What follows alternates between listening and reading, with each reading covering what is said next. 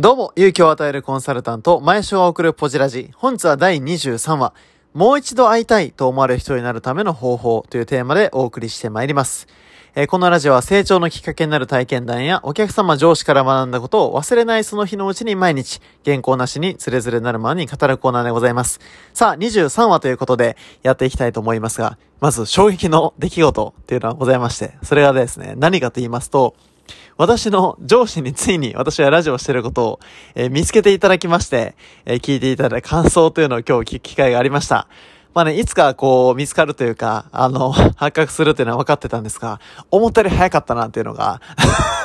正直な印象でございまして、今日が13日目ですかね、スタートして、え毎日配信おかげさまで続けておりますけれども、聞いていただいて、まあすごくね、感想もいただいて、すごい、まあ率直に嬉しかったなというふうに思います。同時にですね、いろんなこうアドバイスもいただきまして、やっぱりこう、結局、続きをね、聞きたくなるような、冒頭のこう、つかみが大事だと。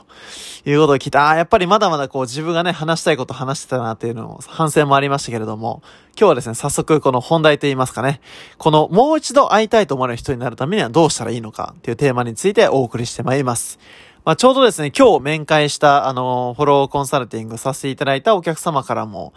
やっぱり1回は面会できるけれども、その2回目の面会にどうやって繋げればいいのかちょっとイメージできないと。っていうお答えというかね、お声をいただきました。確かにね、こう、一度まずとりあえず会うっていうところは遂げられたとしても、やっぱりその人のタイプによってもう一回会おうっていう風になるためには、やっぱりそのもう一回会いたいと思われる理由が必要ですよね。はたまたその場でアポイントを取れないってなると、後でこう連絡をするってなると、また二度手間三度手間になってしまい、やっぱりどんどんどんどん後ろ倒しになってしまうことって非常に多いというふうに思います。だとしたら、どうやって2回目のアポイントにつなげていくのか、もう一度会いたいと思われる人になるのかっていうのを、今日のね、一番のポイントでお送りしてまいりますが、これね、シンプルにですね、もう一度会いたいと思われるためには、これ、もう冒頭にお伝えする。これがね、もう唯一の答えというか、もうこれしかないという部分かなというふうに思います。冒頭にお伝えする。じゃあこれ、冒頭にお伝えする、これどういうことかと言いますと、もう面会した一番初めに言うってことなんですよね。これどういうことかというと、いわば面会のスタートに、今日のお時間は、いわばまず味見の時間ですと。今日こう体感いただいて、まあいろいろお話しして、で、今日のお話を聞いて面白いなとか、もう一度、もっと深く聞きたいなと思われたら、二度目のアポイントのお時間、ご調整させていただいてもよろしいでしょうかと。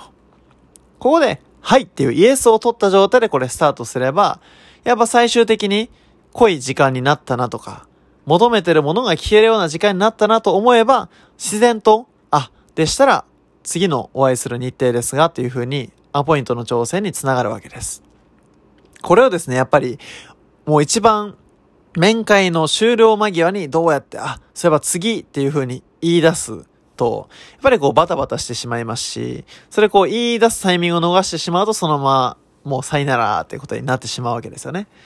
ってなるとしたらやっぱりその冒頭にまずお伝えしておくっていうのが、えー、すごい大事かなというふうに思います。まあね、これってその次のアポイントを取るっていうテーマにおいてもそうですし、やっぱりその次ね、会いたいと思う人に共通するも何かって言ったら、やっぱりその今日の話が面白かったり、すごいためになったっていう、この実感が、この人だったらまた自分にとってワクワクする情報を届けてくれるんじゃないかなっていう期待につながっていき、もう一度会いたいというふうにつながりますよね。だとしたら、こうやっぱり冒頭に、まず面白いと思ったら次会いましょう。ご判断くださいねって言っておくと、こっちもある意味気が楽ですよね。で、終わってからどうでしたか？もっと詳しく聞きたいと思いますか？っていうのであれば、次またお会いしたらいいですし、逆に思わないのであれば、ね、あの、もちろん準備不足っていうところも改善もしながら、まあ、今はタイミングじゃなかったんだなと思うと、こうね、すっきり次に進めますので、やっぱり大事なことは冒頭に伝えるっていうのが、すごいこの、もう一度会いたい人になるっていう面でも重要な観点かなと思います。なんでこのね、いわば実践できる部分としたら冒頭にまず伝えちゃうっていうことと、あとやっぱり事前準備だなと思いますよね。その人と会う前に、その人がこう喜びそうなことって何なんだろうっていうのを事前にリストアップしていくってことですよね。ねこれができてると非常に、あの、準備してるところから見せれますから、例えば、こういうね、あの、営業マンで言えば、こういう商品のラインナップを準備してますと。で、いわば、〇〇さんと同じような業種の方は、こういう内容に興味を持つことは多いですけれども、この中で例えばですよ、どれか興味ある部分でチェックいただけますかとか言うと、なんとなくこうやっぱり選択肢あると検討できますから、あ、これとこれについて詳しく聞きたいなというふうになるわけですよ。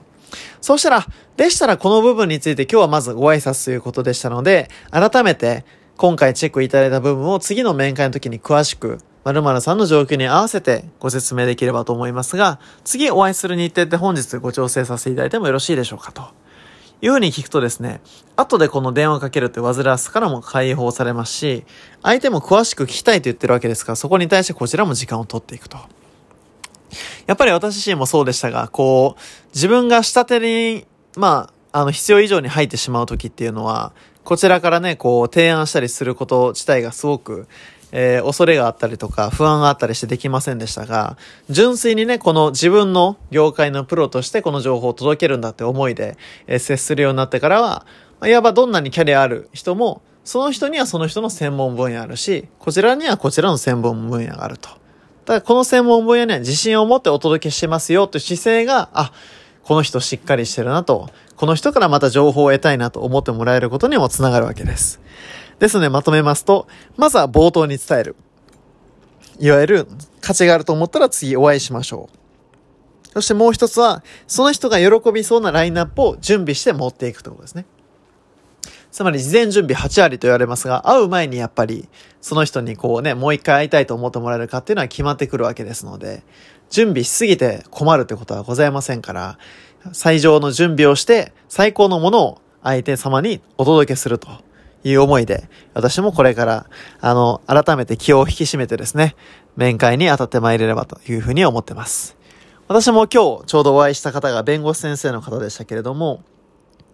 やっぱりこう、職業においても特徴っていうのはあったりするんですよね。いわゆる弁護士先生の方であれば、まあ、仕事柄、こう事実に目を向け、それをこう判断していく立場の方ですから、やっぱりその感覚とか、いわば主観というよりは、事実に目を向けるタイプの方ですよね。ということは私どんなこう準備をしていったかというと、実際こうどんな割合でご紹介をいただいているのかっていうこう具体的なデータですね。なんでその自分自身の解釈とかイメージではなく、具体的にこういう方に喜んでいただいてますっていうことや、具体的にこういう何パーセントっていう数字が出てますっていうふうに、事実をもとにこうプレゼンテーションするようにすると、まあ、非常に、あの、まあ、信頼をいただけて、また次の調整にもつながっていきました。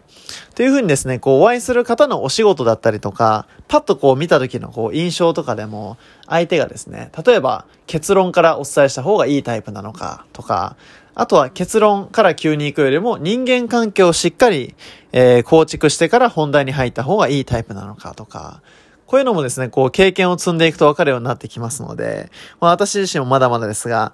お会いした方とのこう面会を記録に残したりしていくことで、どんどんどんどんキャリアも積み重なっていきますし、そのキャリアがまた良い準備につながり、もう一度会いたい人っていうところにつながっていくので、この準備の部分、そして冒頭にしっかり目的を伝えると。